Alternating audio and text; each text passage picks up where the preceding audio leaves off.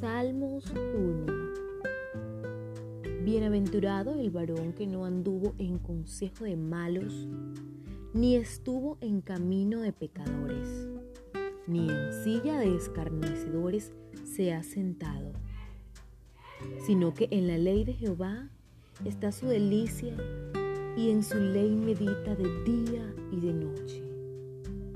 Será como árbol plantado junto a corrientes de agua que da su fruto en su tiempo y su hoja no cae, y todo lo que hace prosperará.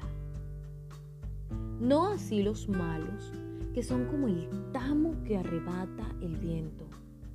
Por tanto, no se levantarán los malos en el juicio, ni los pecadores en la congregación de los justos, porque Jehová conoce el camino de los justos, mas la senda de los malos perecerá.